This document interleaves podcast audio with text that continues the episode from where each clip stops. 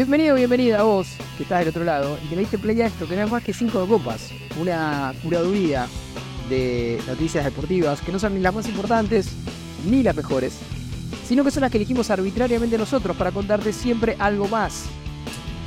Mi nombre es eh, Valentín Barco, estoy convocado a la selección mayor, soy la sorpresa de la lista. ¿Cómo estás?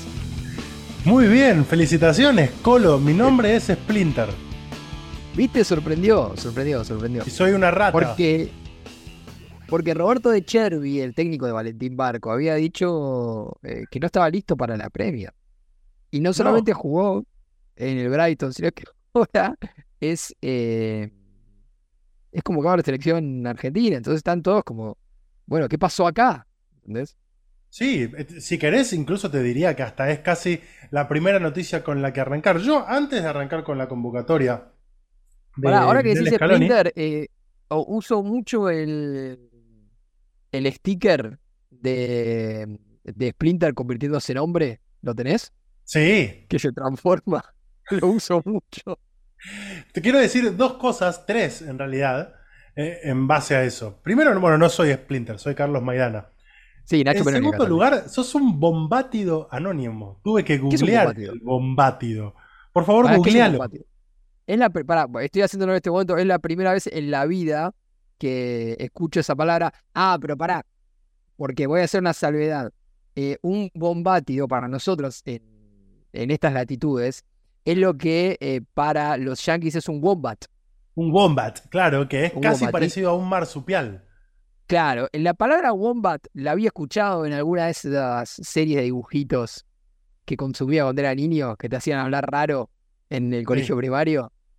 Em, bueno, sí, así que no me sorprende, pero la verdad que era un animal del que no recordaba su existencia, así que ser un bombatio es particular. Este juego nosotros lo hacemos eh, siempre en el arranque del programa. Siempre hay que pensar que por ahí, hoy es la primera vez que está escuchando a alguien que no escuchó nunca.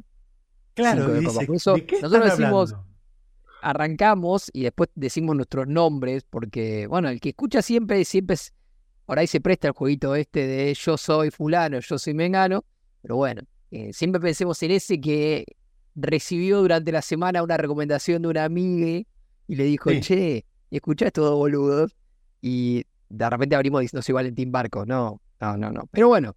Eh, Quiero reivindicar a esta dupla porque en primer lugar lo dijiste vos, pero un montón de los oyentes, los y las oyentes de Cinco de Copas han celebrado han celebrado y han disfrutado de las mieles del consejo que dimos acá de usar shampoo para evitar los monquitos. Para, eh, voy a decir muchas cosas al respecto y ya vamos a entrar a hablar de deportes.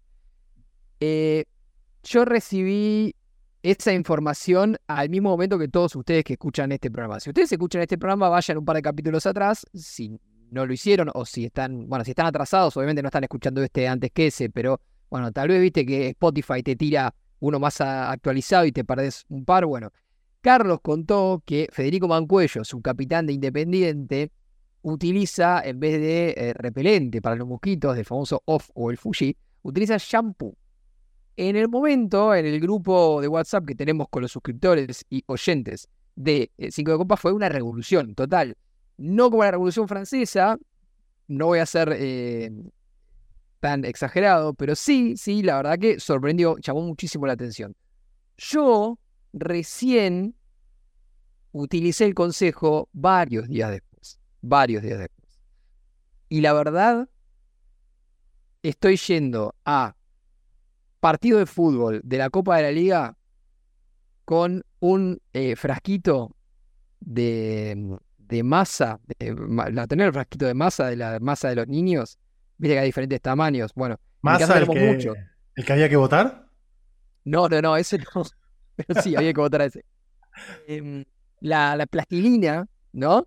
Eh, yo le digo masa porque me quedó de mi infancia, cuando mi, madre y mi abuela me hacían masa para que, juegue. bueno, eh, mi hijo tiene muchas de muchos tamaños y le, van quedando, la va reemplazando, entonces tenemos un montón de envase de masa acá vacíos, entonces eh, muchos de ellos tienen tapa y yo les pongo shampoo y me los llevo a las canchas. Porque ahora solamente uso shampoo para repeler los, los mosquitos. Es espectacular, es el mejor consejo eh, de la vida cotidiana que recibí en el último tiempo. Pruébenlo, por favor. Fantástico. Lo segundo que tengo para contarte es que eh, habrán visto ustedes, oyentes de 5 de copas y sobre todo viven en Argentina, pero si están afuera del país también, porque se hizo muy viral, que esta semana trascendió en las redes un video que durante una conferencia de prensa que estaba dando el em, jefe de gobierno de la ciudad de Buenos Aires, el otrora intendente de la ciudad de Buenos Aires, Jorge Macri, eh, apareció una rata. Y se, bueno, se revolucionó el mundo, de ahí el chiste de Splinter. Eh, y yo te quiero contar, porque por supuesto hay que vincularlo con el deporte. Vos sabés que durante el año pasado, la última moda de los hinchas norteamericanos que acudían a presenciar partidos de la NBA consistía en lanzar ratas hacia el campo de juego durante la mitad del partido. ¿Por qué? Porque de repente empezó a surgir como en un montón de... En este caso lo que pasó en, Buenos Aires era que estaban desmantelando un sitio de venta clandestina, de artículos robados y demás, y en cualquier depósito o esos lugares suele haber nidos de ratas. Eh, en estadios que quizás no tienen demasiado mantenimiento, no porque estén sucios, quiero decir, sino porque tienen un montón de actividad que hace que haya mantenimiento que no se puede hacer sobre lo que es desagües, cañerías y demás, suele haber nidos de ratas. un paréntesis, es muy divertida la anécdota que también surgió esta semana, que en el medio de la remodelación que está haciendo Rosario Central, en el gigante de Arroyito, encontraron un túnel que estaba cerrado ya hace mucho tiempo y encontraron una pelota de hace como 30 años. Así que de repente ahora va al museo. Alguna vez le pasó a la gente de Huracán que encontraron una oficina directamente en el Ducó que no sabían que estaba. Bueno, una pared. Claro, en este caso, en los estadios de Estados Unidos de la NBA, de repente empezaba a haber ratas. Y lo primero que, sucedió fue en un partido de la temporada pasada que eh, se estaba jugando en Salt Lake City. Estaba Carmalón, que estaba en Utah, por lanzar un tiro libre. Y de repente está por lanzar el tiro libre, tipo, ubicás la posición parado así como para lanzar al aro y cae una rata. Y era justamente un hincha que había visto una rata ahí pasando por el lugar y la tiró al campo de juego. A los pocos días, en Phoenix, estaban jugando en este momento los eh, Philadelphia 76ers eh, y voló otra rata por la misma razón. Maravilloso. A mí en primera instancia lo que, lo que me da a pensar es qué le pasa a esa gente que está agarrando ratas para tirarla en bueno, segundo lugar, digo, así arrancan las pandemias. No toques no, ratas. ¿viste, que en Estados Unidos las ratas son como, como gatos. O sea, andan por ahí. Vos salís a la calle en, Ciudad de Buenos Aires o en cualquier lugar del conurbano, que es un poco lo que más conozco, calculo que pasará también en, las provincias, y vos ves gatos por la calle que no sabés quién son. Que están perros también. sí, sí, perros por ahí ahora con todo el tema de adopción responsable y demás, mucho menos, eh, pero, pero gato ves un montón. Eh, en Nueva York, eh, eso mismo son las ratas, pero e, es, literal. De hecho, eh, la mayoría de los perritos eh, en Nueva York, que uno saca a pasear y demás, tienen que tener vacunas contra las ratas, porque hay tantas ratas que si vos tenés un perrito y lo sacás a, boludear al, Central Park, va a mear, juega y boludea, tiene que estar protegido contra las ratas, ¿entendés? se te mueve el perrito, man. Yo quiero decir que pierdo cualquier vestigio de masculinidad si veo una sola rata. Eh, sí, sí, sí. Eh, yo me preparé, la última vez que fui, me preparé varios días para el momento en el cual me, me, encontrara alguna rata. Eh, ¿Cómo te preparas? ¿Qué? ¿Te, te, metes en un cuarto lleno de ratas? No, me preparé emocionalmente.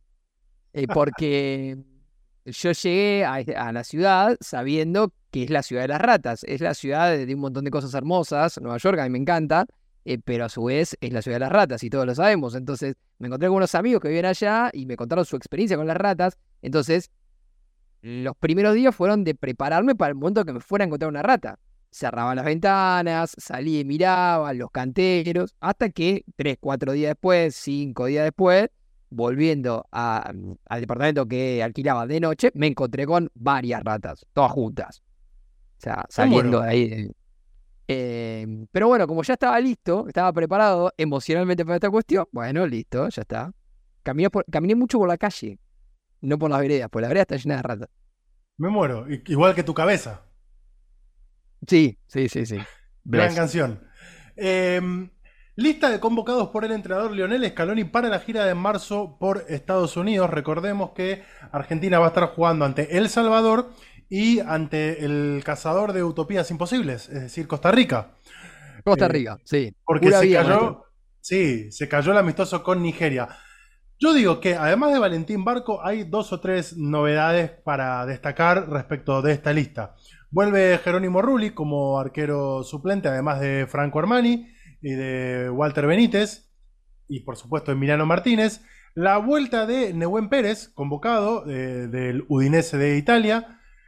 Eh, Marco Senesi, que recordemos que durante hace un tiempito Marco Senesi se vio ante la disyuntiva de elegir entre la convocatoria a la selección argentina y la convocatoria a la selección italiana y él eligió, el ex defensor de San Lorenzo, jugar para la selección argentina, el que bien mencionaste vos al inicio del, episodio, Valentín Barco, Ezequiel Palacios, pero no por esto, sino por algo que vamos a contar dentro de un rato, eh, y Alejandro Garnacho, que vuelve a la selección argentina después de lo que fue su ausencia en la última fecha FIFA, de ausentarse de algunos partidos por el United por eh, la situación que lo tuvo como flamante padre, pero ahora ya afianzado nuevamente como titular en el equipo de Eric Ten Hag y nuevamente como alternativa de la selección argentina en el ataque para eh, Lionel Scaloni. Además, el viernes 22 de marzo en Mazatlán, en Sinaloa, va a estar jugando la selección argentina sub-23 en este caso. Claro. Donde la que comanda Javier Macherano y que está ya en preparación para lo que van a ser los Juegos Olímpicos de París. Así como la selección mayor está pensando ya en lo que va a ser la Copa América, bueno, el equipo del jefecito está pensando en lo que va a ser los Juegos Olímpicos y seguramente también empiece a darse un diálogo entre Javier Macherano y Leonel Scaloni por las convocatorias. Porque yo doy por descontado que si no estuvieran los Juegos Olímpicos eh, a la vuelta de la esquina, después de haber jugado el preolímpico que jugó, Thiago Almada posiblemente sería ya nuevamente convocado por la selección mayor. Sin embargo, ahora forma parte del seleccionado sub-23 pensando en los Juegos Olímpicos. A diferencia de lo que pasa con Barco, que Barco ya está siendo citado para la selección mayor, lo que también te genera la duda. Pero bueno, ¿Barco a qué selección pertenece ahora? Bueno, eh, eso es algo que se va a empezar a develar. No solamente eso, lo de Barco puntualmente, sino qué jugador va a ir a cada selección seguramente en, el próximo tiempo. Igual, lo que ha pasado es que, eh, por lo menos eh, durante todo el, el momento Scaloni en selección, el tiempo Scaloni en selección, la era Leo Scaloni, es que muchos jugadores hacen eh, convocatoria de selección mayor y después bajan a la selección sub-20 o sub-23. Hay como una sinergia entre las dos selecciones. A mí me da la sensación que eh, Barco está más eh, pensado para la sub-23. Hoy tenés muchas bajas en la selección mayor, por caso de Lisandro Martínez, bajas que te pueden, bueno, abrir un lugar para un pibe como Barco, que también lo empiecen a conocer en selección mayor, porque evidentemente Scaloni y su cuerpo técnico no tienen tanto conocimiento de barco como puede tener eh, que, que, sí lo tuvo. Y a partir no está Marcos Acuña, por claro, Bueno, exactamente. Bueno, eh, hay varios lesionados que le, permiten a Barco por ahí mostrarse un, un, poco, pero creo que de pensarlo se lo piensa más para los Juegos Olímpicos. Ahora bien, después habrá que ver si el Brighton lo cede para los Juegos Olímpicos, cosa que yo veo un poco más difícil a mí me da la sensación que los jugadores eh, que no tienen tanto rodaje en selección mayor van a terminar cayendo en Juegos Olímpicos. Eh, estamos hablando de, por ejemplo, Matías Oulé, de Nico Paz, eh, incluso el mismo Valentín Barco. Habrá que ver el caso de Garnacho. Tiago Almada, uno piensa que es la figura, el capitán de la selección sub-23 y teniendo en cuenta que hay dos compromisos que se mm, superponen eh, va a ir al lugar donde es más importante, que es en la, en, la selección dirigida por Mascherano. Pero bueno, son todas cuestiones que, seguramente se van a ir develando en, estos partidos, porque también hay una cuestión o hay un tema eh, que, al que hay que prestarle mucha atención, que es el visto bueno o la negativa de los clubes a ceder a los jugadores. Esto no es joda, o sea, te dicen que no y no. bueno, recordemos en su momento cuando este tipo de situaciones se daba, pero ya incluso en la selección mayor, aquella carta de Di María en la previa a la final del Mundial 2014, en ese momento con dificultades con el Real Madrid, no jugar para no arriesgarlo. Pero lo que decía de Thiago Almada a mí me llama también a pensar que si bien seguro que Thiago Almada se proyecta como jugador de la selección mayor, porque al fin de cuentas ya tiene un mundial con la selección mayor, también está ante las puertas de quizás una oportunidad concreta de disputar un torneo que no tiene. Digo, Almada ya tiene la, Copa del Mundo, está ante la chance concreta de, bueno, vamos a ver si, si puedo obtener una medalla olímpica, lo cual a la carrera del jugador, a la postre también es eh, un tremendo logro deportivo. Sí, bueno, obvio. Y me parece que también es lo que representa para esa selección y lo que por ahí todavía no representa para la selección mayor. Si bien es campeón del mundo y fue parte del equipo de Qatar, eh, en la selección sub-23 y más después de, del último torneo es la figura, eh, pero es la figura descollante a todo nivel. Y si a esa figura vos la juntás con Soule, la juntás con Nico la juntás con alguno que otro más que pueda llegar a venir, no solamente tenés un equipazo, sino que podés potenciar aún más a esa figura, en este caso Almada. Así que vamos a ver qué onda. Pero Dicho buenamente, me parece, parece, una buena idea. Dicho buenamente y no de mala manera, no de forma despectiva, es la oportunidad de ser cabeza eh, de ratón y no cola de león. Bueno, sí, sí, sí, sí. Teniendo en cuenta que cuando fue el último jugador también le fue bien, así que. Pero yo te mencionaba que eh, uno de los destacados en esta lista es Ezequiel Palacios, pero no porque sea una novedad que juegue, sino porque vos estás al tanto de lo que pasó con Ezequiel Palacios durante toda esta semana. Es lo único que consumo, monstruo, en redes sociales. Solamente entro a redes sociales para eh, buscar cosas relacionadas a Ezequiel Palacios y en la fe con su mujer. Ezequiel Palacios. en realidad, el, el, lío que tiene con su mujer, eso quise. Con su ex esposa, Jessica Farías, que en las últimas horas se hizo viral porque empezó a vender cosas de Ezequiel Palacios, asegurando que el jugador no le, pasa dinero para mantener el departamento, cuidar de los gastos, y bueno, es un divorcio y, demás. Lo cual no, hubiese trascendido y más allá de una, una situación de pareja, de un divorcio y algo netamente de la esfera privada. Pero claro, empezó a aparecer que lo que tenía para vender Jessica Farías era la camiseta del campeón del mundo, la medalla dorada, la medalla de, campeón del mundo, y apareció un comprador. Eh, se viralizó la imagen de, un usuario que fue quien compró la camiseta y compró la medalla. Pero después apareció como el lado B de la noticia, porque volvió a hablar eh, Jessica Farías ante el requerimiento periodístico, che, pero le vendiste la medalla de campeón. Y agregó, ¿cómo voy a vender una medalla? La medalla le corresponde a él porque la ganó él. Yo soy parte por el sacrificio que puse detrás. Y la medalla que tengo es una réplica que me regaló. Vendió una réplica de la medalla. Sí, y lo más divertido de todo es que, bueno, obviamente, como todo en las redes sociales, empezaron los análisis, las búsquedas, las cuestiones. Eh, hay un tuit muy divertido de una persona que eh, analiza la foto de la medalla contra una foto de otra medalla que creo que la sacó de, los festejos de algún jugador y demás. Y mm, a la conclusión que llega es que la medalla que tenía la ex esposa de Palacios era una réplica réplica, o sea, trucha trucha, ¿entendés? Como que no era una réplica como oficial, le faltaba el año, era como las podía comprar el cotillón de acá de Bucareli. Eh, es un delirio total. Eh, que tal vez esto la, ex mujer de Palacio lo sabía y el que lo compró, bueno, eh, cayó. No sé, tal vez el que lo compró se prestó a esto. Pero bueno, yo no voy a, opinar porque ya han opinado mucho en redes sociales sobre las decisiones que toma la, la buena de, de Jessica Farías y no me voy a meter en esa. Pero bueno, hay que arreglar los quilombos. Hay que arreglar los quilombos. Una buena forma de. Arreglar los quilombos explota. Una buena forma de no arreglar quilombos, pero sí ayudar a la gente es suscribiéndote a la cartaganadora.com.ar. En este caso, ayudarnos a nosotros a que sigamos con este podcast. Y mm, lo digo porque hoy, al cierre de este episodio, hay sorteos, maestro. Hay sorteos, regalamos cosas. La carta ganadora.com.ar, se meten ahí, tienen cuatro planes de suscripción si están en la Argentina, un plan de suscripción si están en el exterior. Eh, cualquiera sea el aporte que hagan, participan de los sorteos a fin de mes. Eh, y si no se pueden suscribir, como siempre le decimos, spamen. A mí me divierte muchísimo cuando hacen los spoilers sin contexto. Así que compártanlo, inviten a gente a que se sume a 5 de copas. ¿Por dónde querés seguir?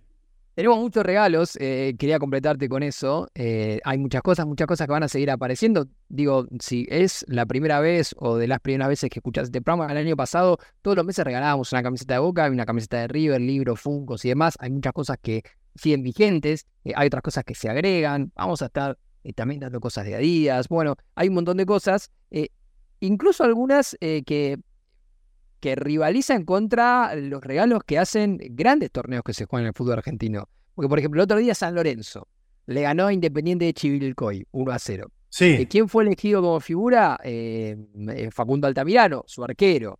Creo que tuvo un, tema en el ojo, te acordás, hace no mucho que ya volvió, obviamente que es pieza importante de, San Lorenzo, sacó un par de pelotas en el partido contra Huracán y que tuvo una buena actuación en el partido con Argentina. Bueno, ¿Qué le dieron como premio al amigo Facu Altamirano? Un taladro. por favor, eh, por favor, busca la foto. Busca la foto, es espectacular. Eso es Bueno, porque es uno de los sponsors de Copa Argentina, eh, la marca del taladro. Y, bueno, y si quieren mandar también para que nosotros tengamos acá para darle a, nuestros oyentes y suscriptores, o además es un muy lindo taladro, primera marca, total. Yo tengo muchas herramientas en casa de esa marca. ¿Te acordás la que... tiene el mismo, el mismo nombre, eh, o sea, es el apellido del piloto, claro, el piloto. La foto es genial, encima no tiene mucha cara de feliz, está como diciendo, ¿dónde carajo me meto esto? Bueno, pero eh, para mí porque es difícil de llevar, es, difícil de subirlo al micro y demás, pero cuando vos tenés en tu casa un taladro, es primera marca, aparte, ¿eh? Claro, en algún momento lo necesitas. Che, tengo que cambiar esa biblioteca de lugar. Mira, voy a el taladro que me regalaron en Copa Argentina. Eh, bueno. Creo que fue el, recordado em, Morro García. Que, una vuelta fue premiado cuando el premio de jugador del partido era una bicicleta. Y le dijeron, te acabas de ganar una bicicleta, pero todavía me deben la del torneo pasado. Me deben la anterior, sí. Avisen que me deben la anterior. Fantástico. Gran momento. Fantástico, gran momento. Che, 160 mil pesos, ¿eh? ¿Cotiza? El taladrito que le regalaron a Facundo. Ojo. Bueno, por eso es un regalazo, man. Sí, Escúchame, entre eso y que me, y que me regalen una, una figura de acrílico que tiene una gota, una, una de esas boludeces que le suele regalar a la figura del partido. Che, sos el mejor jugador del partido, toma. le dan una de esas que se compran allá en la calle Talcahuano, viste, que es como un, una especie de representación de algo sobre un pedestal. No, dame el taladro, aguante. Aguante. bueno, a esta hora no sé, porque le, perdí un poco el rastro, pero eh, en los últimos días Martín de Michelis eh, parece ser candidato a, todos los equipos del mundo.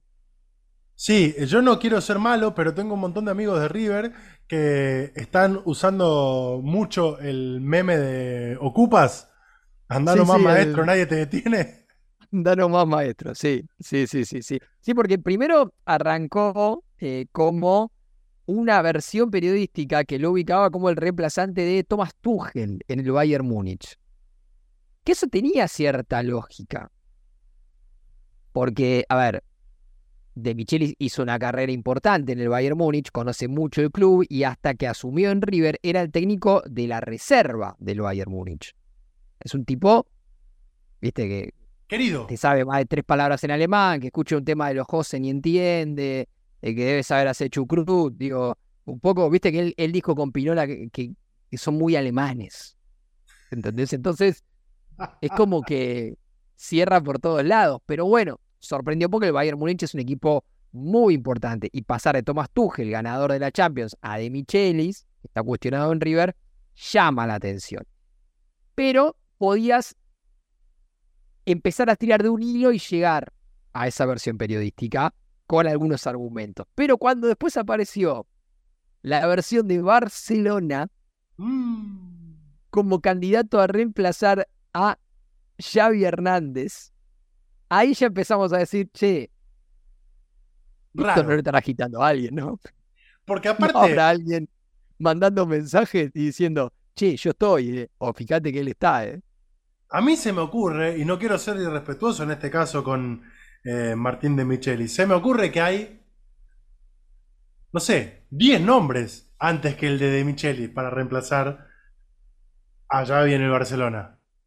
Sí, a ver, depende de qué se busque también, ¿eh? Porque hoy Barcelona no tiene 10 nombres de primer nivel para reemplazar a Xavi probados y con una carrera que eh, justifique que el Barcelona los vaya a buscar. No existen Bueno. esos técnicos.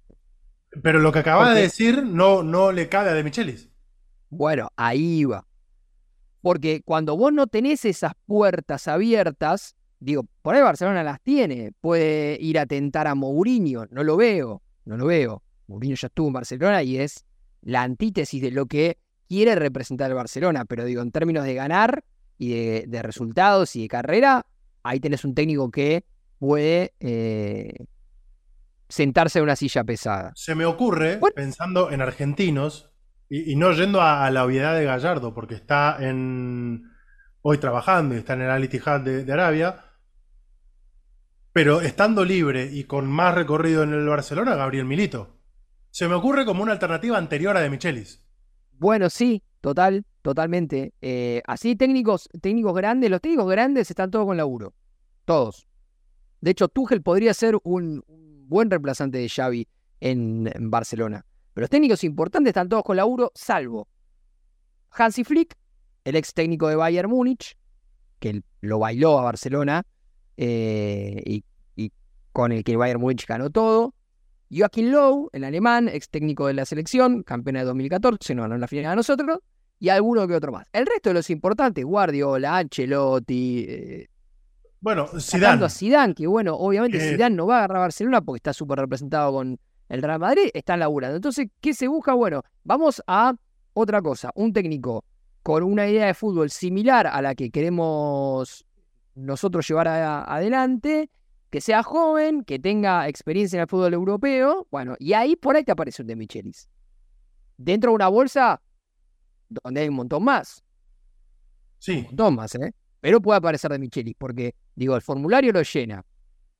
De ahí en más a que haya alguien eh, con, eh, bueno, con ganas de, de que el nombre de Michelis empiece a sonar en el, en el fútbol europeo, bueno, yo creo que de Michelis es un técnico que está muy expuesto porque viene a, a u- a ocupar un lugar, o está ocupando el lugar que ocupaba el técnico más exitoso de la historia de River y uno de los más exitosos de la historia del fútbol argentino.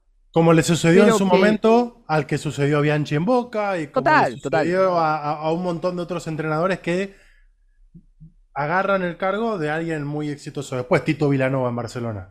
Total. Pero bueno, a riesgo de que alguien que escucha este programa diga, no, pará, a Micheli sacámelo de River, eh, a mí me parece que es un técnico que, eh, si lo dejan laburar en un equipo europeo, puede funcionar. Un técnico que tiene una idea de fútbol interesante, eh, es un técnico joven, con una visión moderna, que ya tiene experiencia dirigiendo equipos eh, europeos, eh, inferiores de Bayern, sub-19, eh, filial, que habla idiomas, no, es una boludez cuando vas a dirigir un, equipo europeo donde por ahí en un mismo plantel tenés eh, cinco, seis, siete nacionalidades diferentes. Entonces, me parece que, que, que la posibilidad de Micheli cierra por todos lados. A nosotros hoy, leyéndolo acá en Argentina, nos puede hasta causar gracia porque a De Michelis lo, lo cuestionan casi todos los partidos. Eh, más allá de que River yo creo que no va a tener problemas para, para clasificar a la próxima ronda de la Copa de la Liga. Eh, y de repente aparece Barcelona, Bayern Múnich. El nombre tan grande como que choca un poco. Pero eh, bueno, nada, veremos. Tengo para contarte una que nos quedó pendiente de algo que charlábamos recién, porque en las últimas semanas se habló mucho de Alan Varela que, Sí. y, y un supuesto interés del Liverpool de, de Inglaterra, favor, algo que también fue fagocitado, si se quiere, por eh, esta cuestión de la admiración propia que le tiene el, eh, Alexis McAllister a Alan Varela.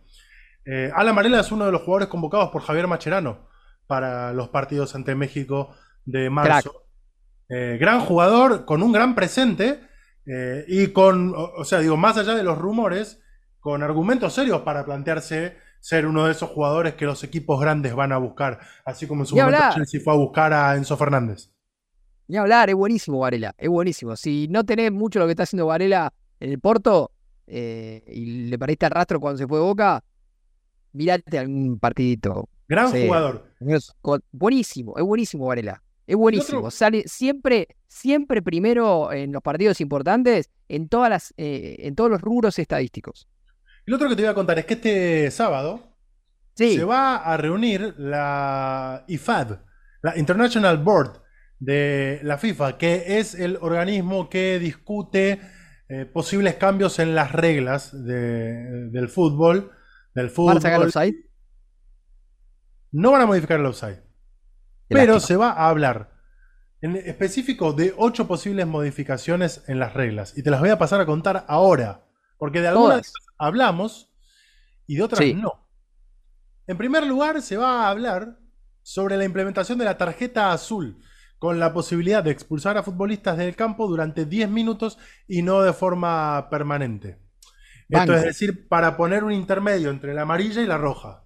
Te doy un azul, te vas 10 minutos, tras 10 minutos volvés.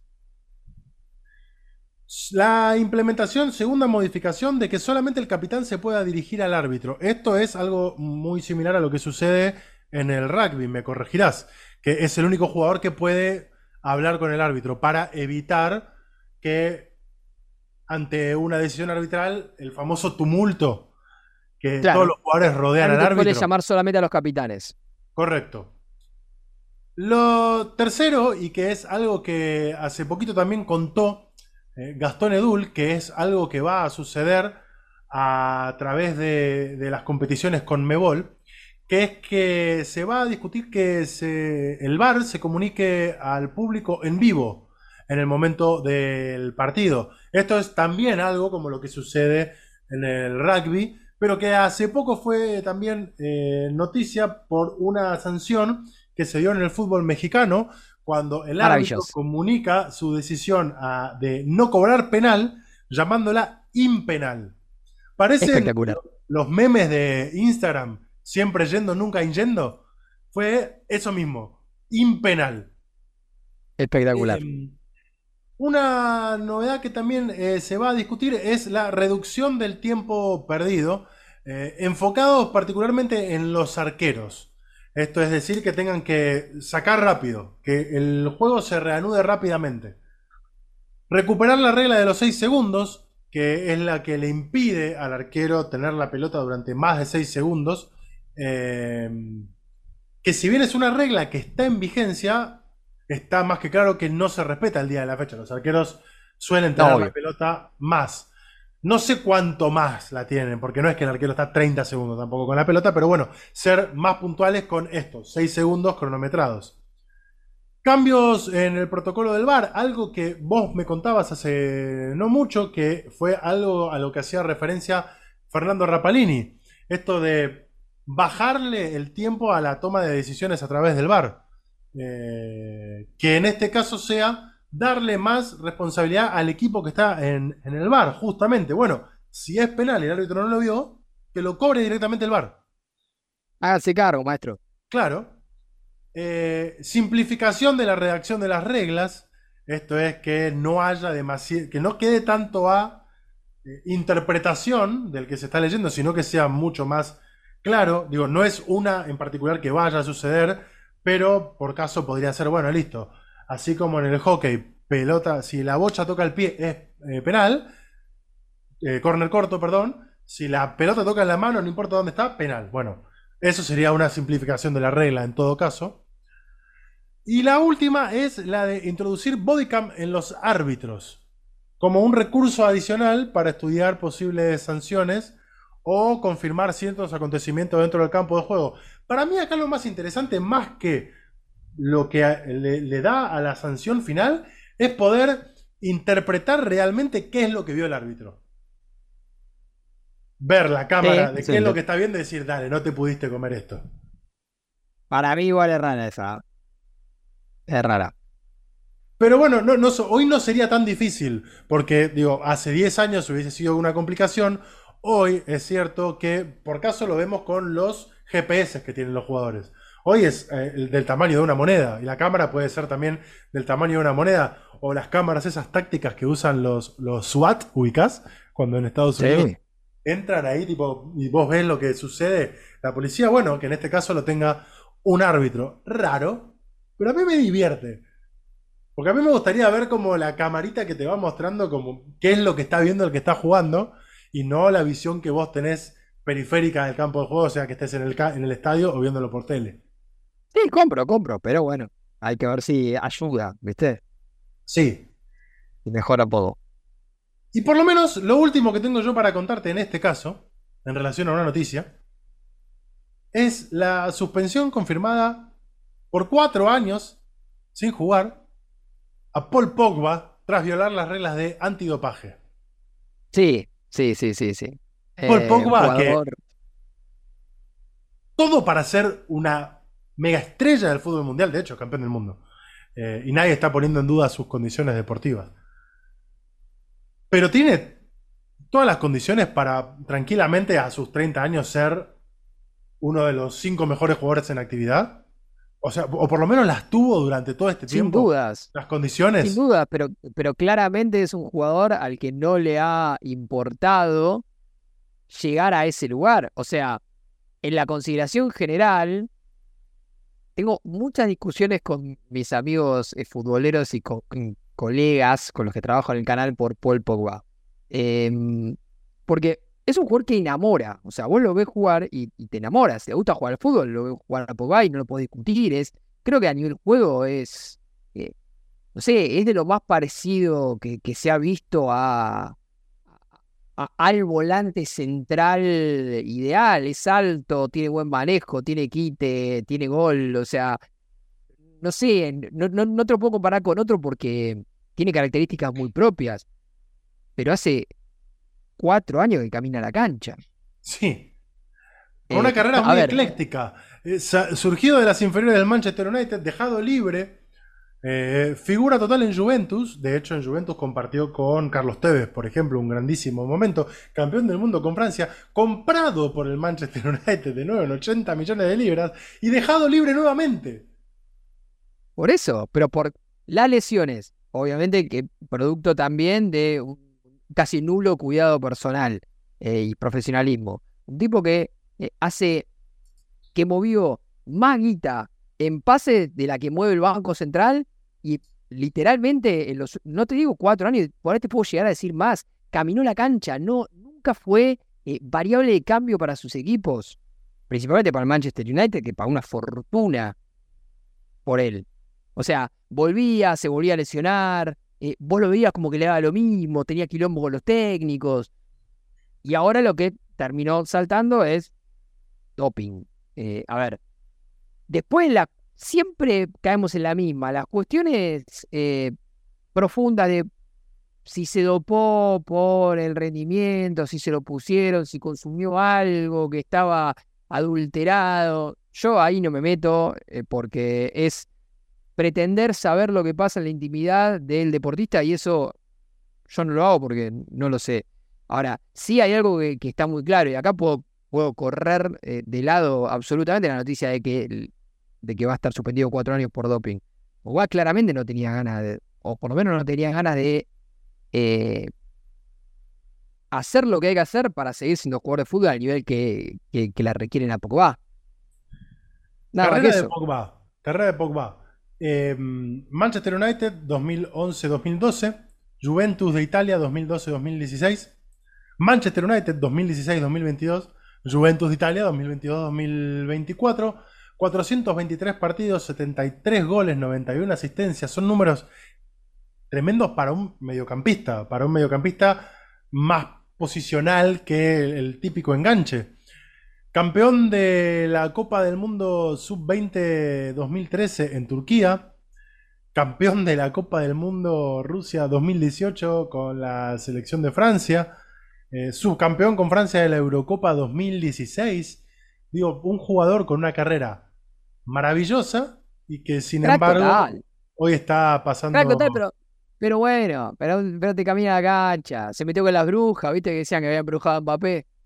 Sí, el hermano, el eh, hermano se metió con las brujas también. Por eso, particular, Paul. Ahora, después si, si está teniendo un quilombo personal hace años, eh, bueno, eso no lo sabemos. Tenemos que, que hablar por lo que vemos afuera. Pero pareciera que no le gusta mucho entrenar, pareciera que no le gusta mucho irse a dormir temprano, pareciera que no le gusta mucho esforzarse. Digo, está bien. Si yo tuviera la que tiene Pogba, la que se ganó en buena ley Pogba eh, adentro de la cancha, siendo un crack como es, y tal vez no tengo ganas de irme a dormir a las 10 de la noche. O de levantarme a las 6 de la mañana para ir a correr 4 horas. ¿Qué Y sé no. yo? Prefiero librarme a un casino en Las Vegas, como hace Paul. O en Qatar. Pero bueno, después pasan estas cosas. Eh, dijo que tiene el corazón destrozado. Bueno, veremos si vuelve a jugar dentro de 4 años. Va a tener 34, todavía va a estar muy vigente. Y si el Kun Agüero está que- pensando en poder volver a jugar a sus Bueno, por 35, eso, la noche del rey. La ¿Por noche qué del no? rey. Vale. Eh, con algunas, algunas cortitas, eh, dijo Alexis McAllister que con Mo Salah, tipo que eh, es eh, obviamente el mejor jugador de Liverpool, para los que somos hinchas de Liverpool es Dios o, o Alá, ¿no? Porque en este caso es Mo Salah, musulmán. Eh, dijo que están todo el día diciéndole a Van Dijk, anda para allá, bobo. Lo cual me parece maravilloso eh, pensar en Mo Salah diciéndole a Van Dijk, anda para allá, bobo. Eso me vuelve loco. Es espectacular. Eh, y te quería contar eh, alguna que otra cosita más que ahora creo que la perdí. Bueno, tenemos eh, La Noche del Rey de Independiente, Sí. vamos a hablar de eso en algún momento. Tenemos eh, también a Barraca Central puntero en este momento, cuando vos estás escuchando el programa, por ahí cambió, pero cuando nosotros lo estamos grabando, el puntero de uno de, la- de los grupos de fútbol argentino es Barraca Central. que venció por rompió el- 3 a 1 a Independiente Rivadavia de Mendoza. Y yo invito a toda la gente que esté en redes sociales a que entre a la cuenta de Twitter de Independiente Rivadavia de Mendoza, que es twitter.com barra CESIR oficial, C-S-I-R oficial, y que por favor miren el bello tweet que Independiente Rivadavia le dedicó a la salida, a la confirmación de la salida de Rodolfo de Paoli como DT. Sí, espectacular. Porque es el meme de Graphic Design is my passion. Sí, total, No, total. no, no, un- Total. un- una cosa increíble. eh, por favor, vayan a buscarlo porque fue maravilloso y fue tendencia durante todo el día, la verdad. Eh, Es brillante.